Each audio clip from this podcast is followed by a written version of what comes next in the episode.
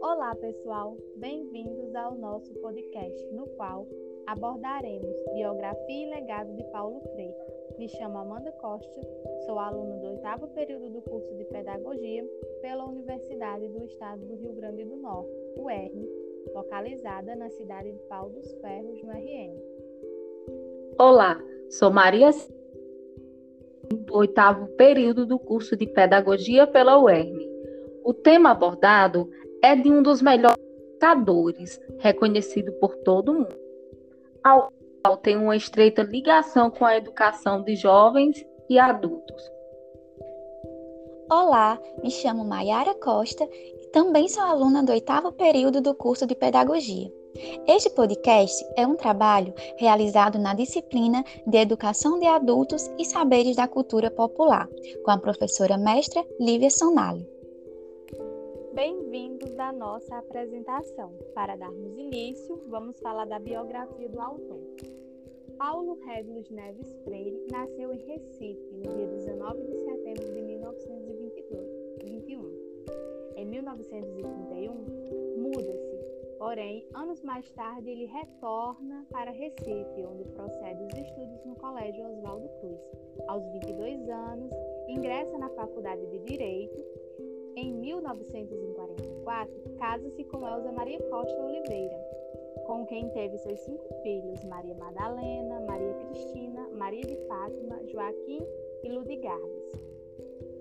Nesta época, Paulo Freire era professor de língua portuguesa no Colégio Oswaldo Cruz. Em 1947, assume o, o cargo de diretor e, em seguida, de superintendente no setor de educação da cultura no SESI, onde teve seu primeiro contato com a educação de adultos e trabalhadores.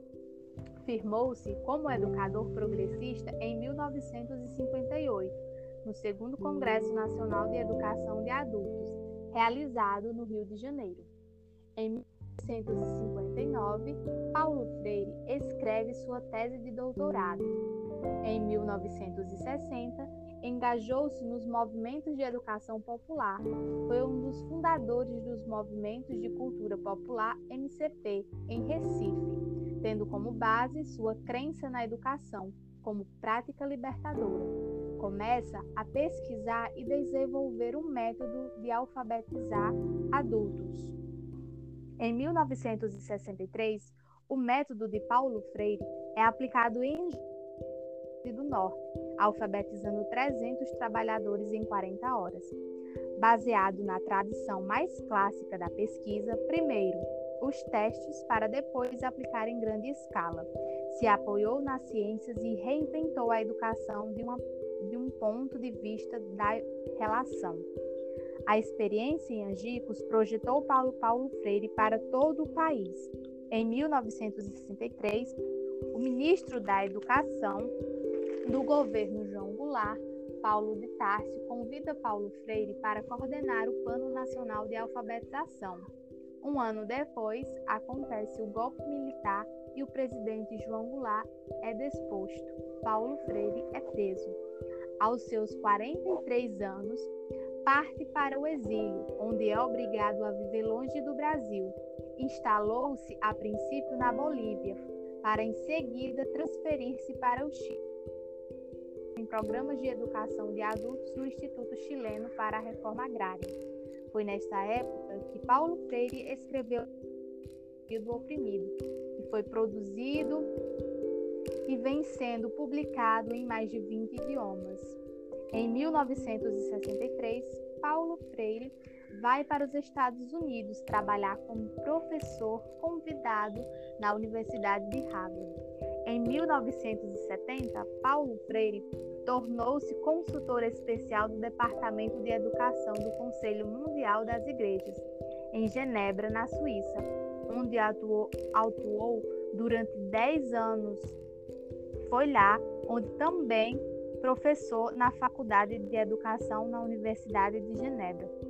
Em 1980, com a abertura política, Paulo Freire retorna ao Brasil após 16 anos longe.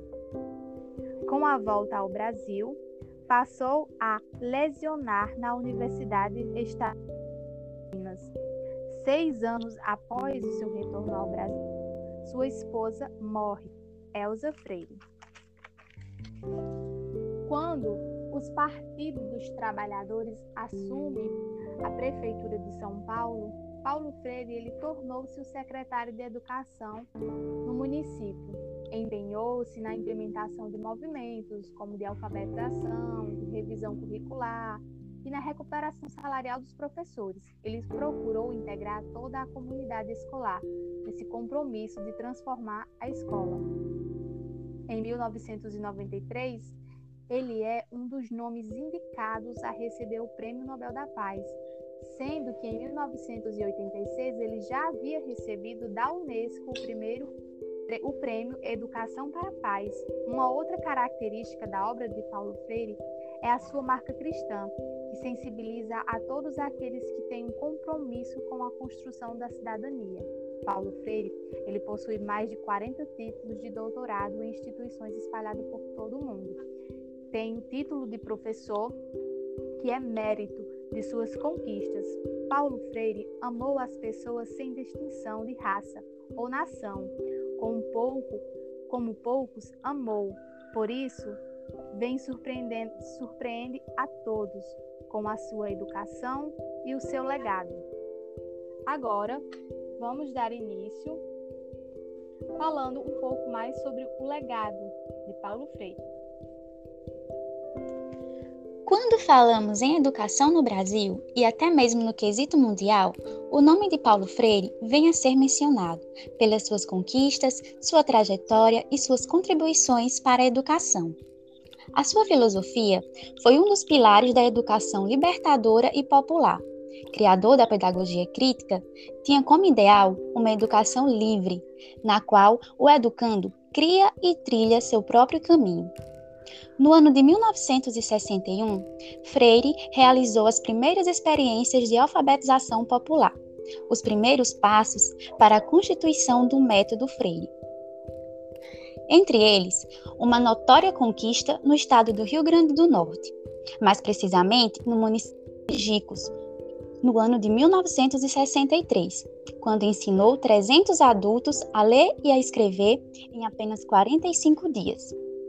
Pelo menos 35 universidades ao redor do mundo já prestaram homenagens a Paulo Freire, o que o consagrou como o brasileiro mais homenageado da história. Além disso, recebeu diversos reconhecimentos, como o Prêmio da Unesco de Educação para a Paz em 1986. O legado de Paulo Freire é extenso e permanente para a educação. Para o movimento dos sem terra, por exemplo, a ideologia de uma educação livre e popular foi essencial para a criação de uma série de projetos pedagógicos nas escolas do campo. Dessa forma, o pensamento freiriano vem seguindo como base para as propostas pedagógicas das escolas do movimento sem terra. O método de alfabetização de Freire se baseia nos contextos e saberes de cada comunidade, respeitando e valorizando as experiências de vida próprias do educando. Sua filosofia se baseia no diálogo entre professor e aluno, procurando transformar o estudante em um aprendiz ativo. Por isso, o seu pensamento prega a importância do pensar em uma educação capaz de reconhecer a cultura do educando e agir com base nela, naquela realidade, pois somente assim ela vai fazer sentido para aquele que vai ser alfabetizado. Agora abordaremos mais um pouco sobre suas obras o filósofo recifense Paulo Freire ocupa lugar de destaque no pensamento global. Entre publicações publicações póstumas, cartas, entrevistas, ensaios e artigos, soma-se em sua obra quase 40 livros publicados. Os mais a compreensão da trajetória intelectual do filósofo e educador são as seguintes: Pedagogia do Oprimido, escrito ainda no início do exílio, quando Freire estava no Chile. O livro propõe uma revisão da relação entre educadores e educando. O diálogo deve ser a base primeira para a constituição do processo de ensino e aprendizagem. Segundo Freire, o diálogo é uma exigência existencial. Com base nesse pressuposto, ele reconhece que a educação dialógica é a chave para levar a ação libertadora às massas, sem excluir a própria massa do processo educativo. Em suas reflexões, Freire questiona-se como pode dialogar-se parte de, de que a pronúncia do mundo é tarefa de homens seletos e que a presença das massas na história é sinal de sua deteriorização que devo evitar.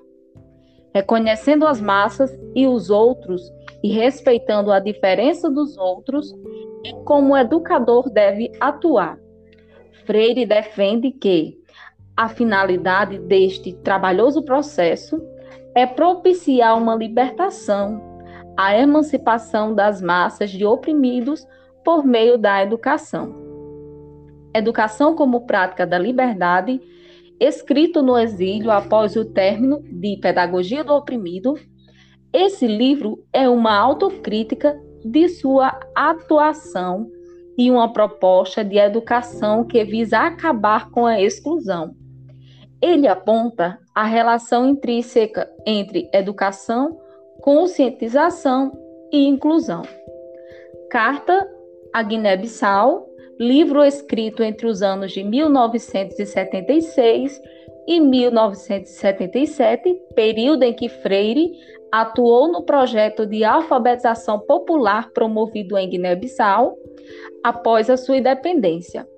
O conjunto de cartas que compõe a obra tem um objetivo mais reflexivo de apontar a potência, a paixão e a criação daquele povo recém-independente e a aproximação da realidade social africana com a brasileira da época. Pedagogia da Autonomia, Freire tem um objetivo muito claro nesse livro, de apresentar um conjunto de conhecimentos e práticas indispensáveis a qualquer educador como o próprio autor anuncia no escrito, não importa se se trata de um professor ou professor, ou professora progressista ou revolucionário.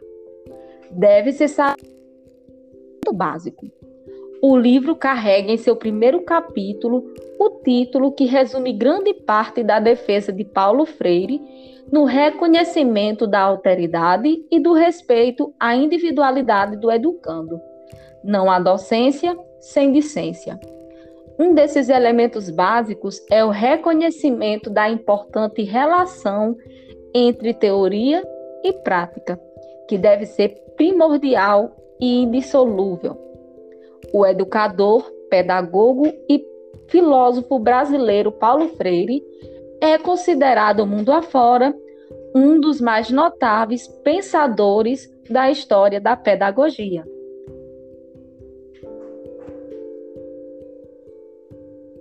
Obrigada a todos pela atenção.